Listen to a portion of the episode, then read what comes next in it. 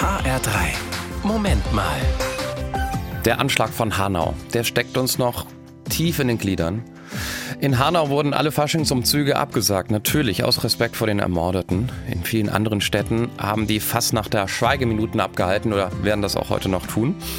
Die sagen aber auch zu Recht, es darf nicht sein, dass Hass und Gewalt uns die Freude am gemeinsamen Feiern nehmen. Darum finden heute am Faschingssonntag die Umzüge statt. In Limburg, in Gießen, in Fulda, in Wiesbaden und vielen anderen Orten.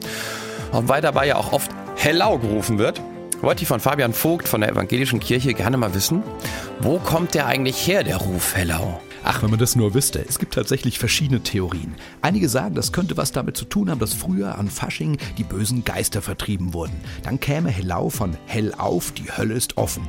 Andere sagen, Hellau könnte eine Persiflage auf das französische Militär sein, das oft hoch zu Ross kam. Dann käme der Ruf von Eh, la-o, hey, ihr da oben. Vielleicht hat Hellau aber auch was mit Hello oder mit Hellblau zu tun. Wobei es eine Erklärung gibt, die mich als Pfarrer natürlich viel mehr überzeugt. Ah, okay, raus mit der Sprache. Wie lautet die? Naja, viele Sprachforscher sagen, vermutlich ist Hellau eine Abkürzung von Halleluja, wofür auch die Tatsache spricht, dass manche Orte bis heute Ajuja rufen.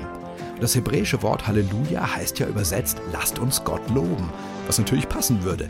Dann wäre zum Beispiel Frankfurt, Hellau, eine Kurzform von schaut euch das schöne Frankfurt an, ja, lasst uns Gott dafür loben.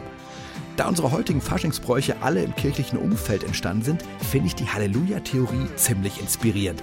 Außerdem gefällt sie mir natürlich. Also, Hessen, lasst uns Gott loben.